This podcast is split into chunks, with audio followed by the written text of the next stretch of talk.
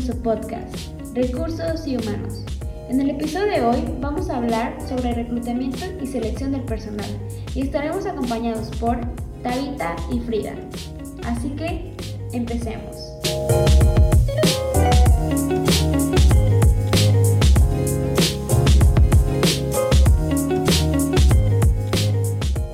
Prefiero entrevistar a 50 personas y no contratar a nadie que contratar a la persona equivocada. Y pues sí es cierto amigos, a veces por cubrir el espacio de la vacante no nos tomamos realmente el tiempo adecuado para contratar a un buen personal. Es por eso que dicen esta frase. Hay personas correctas que hacen crecer y las equivocadas lo hacen caer. Y de verdad que esta frase tiene muchísima razón, porque a veces por hacer otras cosas o por simplemente ya tener esa vacante cubierta, no le ponemos la atención necesaria y a veces solitos nos arruinamos nuestro trabajo.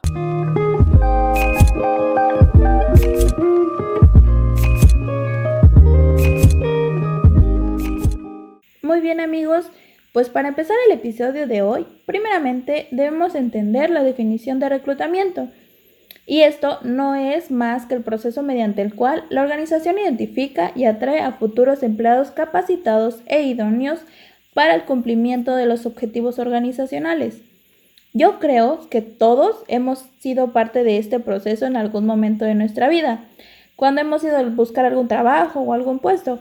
Y bueno, ¿por qué es tan importante este paso en el área de recursos humanos? Ustedes dirán, ay, es muy sencillo, solo seleccionan a tal persona para llenar el vacante. Pero déjenme decirles que esto no es así. Esto es más importante de lo que parece porque cada empresa debe tener al personal adecuado e idóneo para que sea el encargado de realizar las actividades que se le otorgan a lo largo de las jornadas laborales. Y de esta forma se pueden alcanzar los objetivos de la empresa y esto es lo que nos lleva al siguiente punto. Los tipos de reclutamiento. Seguramente muchos hemos sido parte de alguno de estos procesos sin darnos cuenta, pero ahora podrás identificarte con uno ya que existen cuatro formas de llevarse a cabo.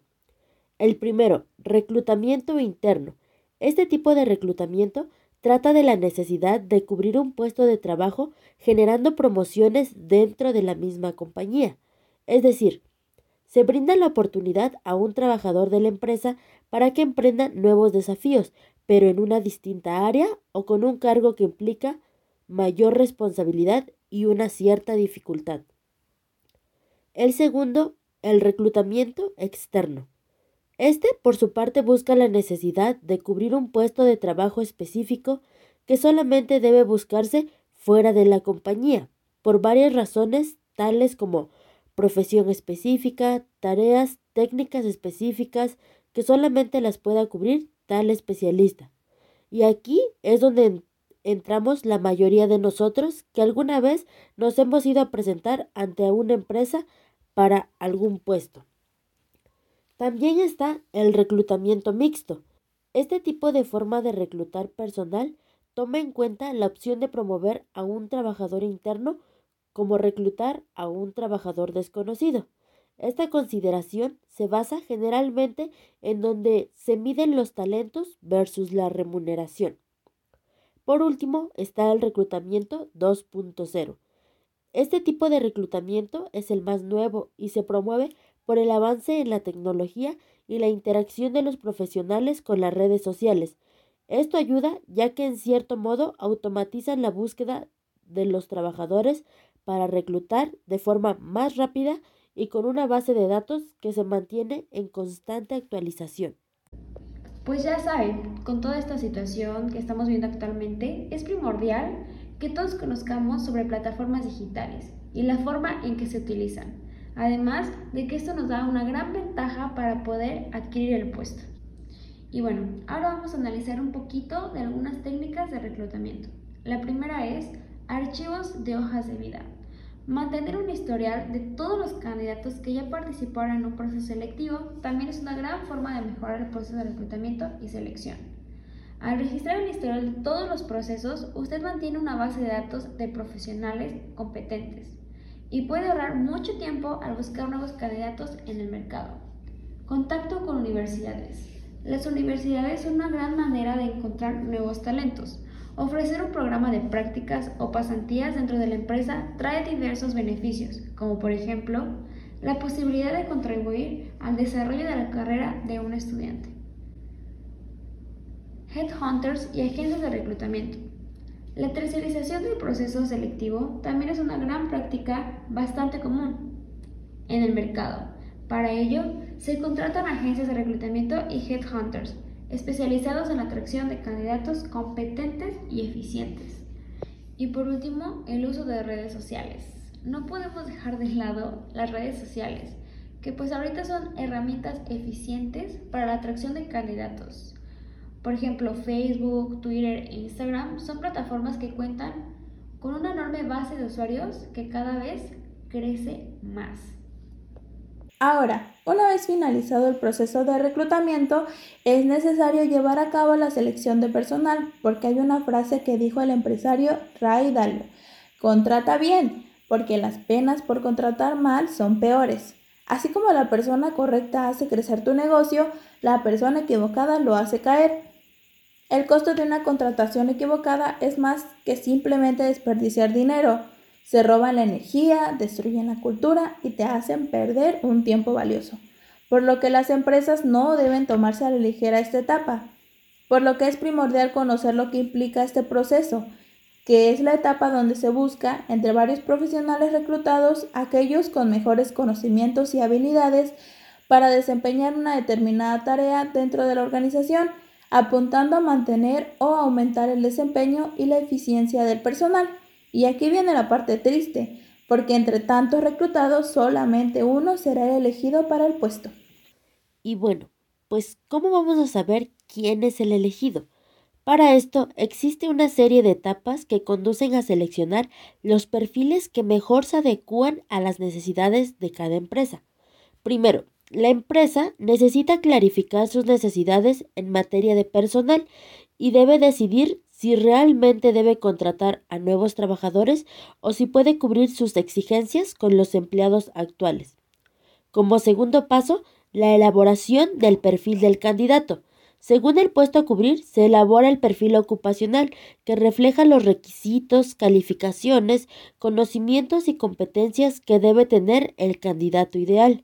En este punto es donde llega la esperanza de el fin de nuestro desempleo, que es el punto número 3, el lanzamiento de la convocatoria, en donde la empresa comienza a buscar activamente candidatos recurriendo a diferentes medios, desde la prensa, carteles, anuncios y muy de moda en redes sociales.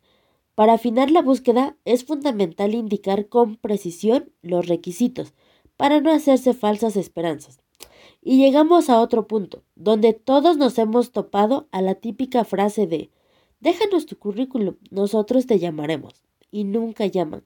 Bueno, este paso es la preselección de los candidatos.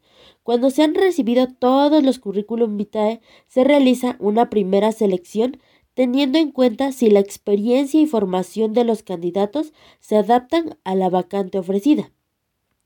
Pasamos a la selección.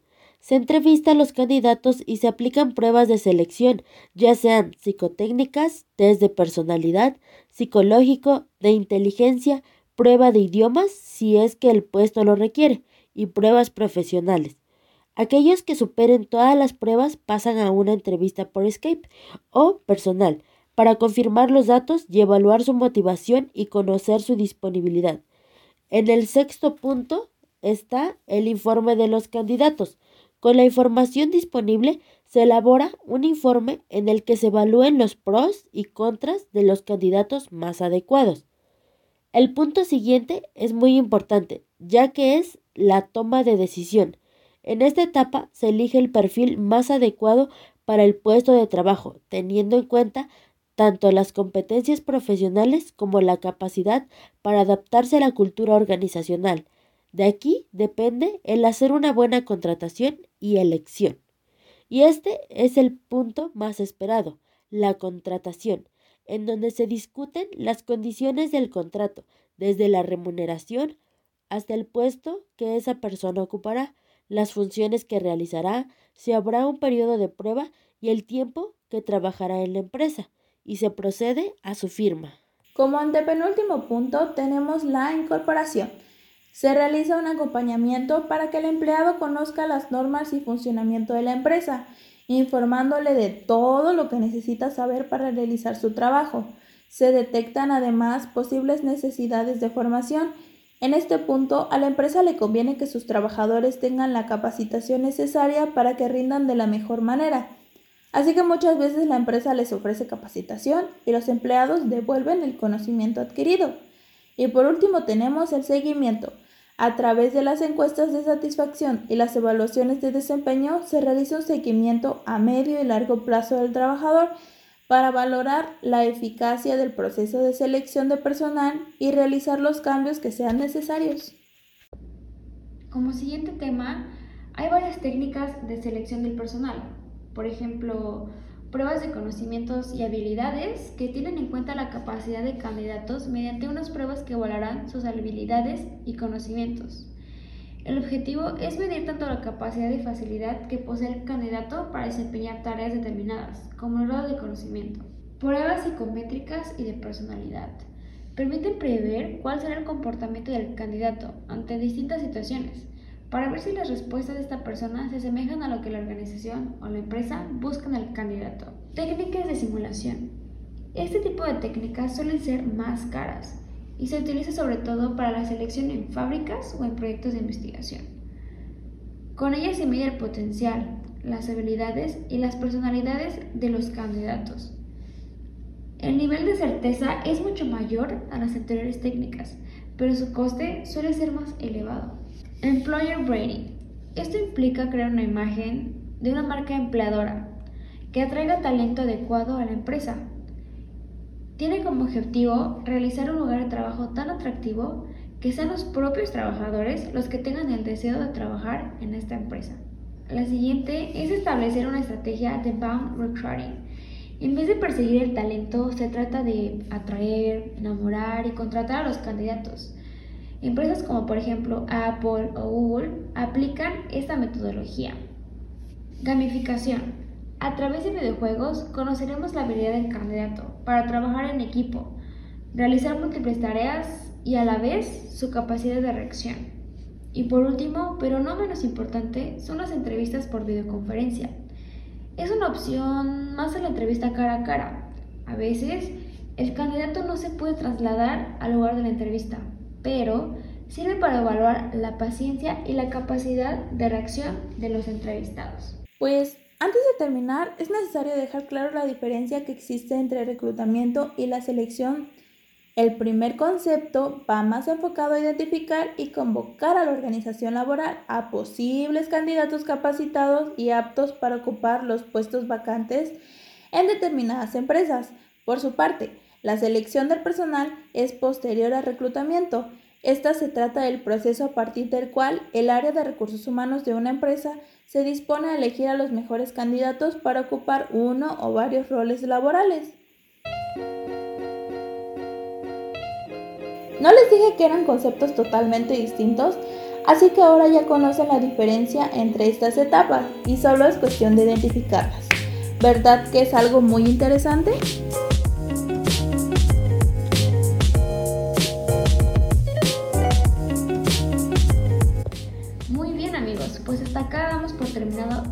Tema. Esto ha sido una edición más de su podcast, Recursos y Humanos. Muchas gracias por acompañarnos y de verdad esperamos que les haya gustado. No se les olvide suscribirse si les gustó y también síganos en Instagram como Recursos y Humanos. Hasta la próxima.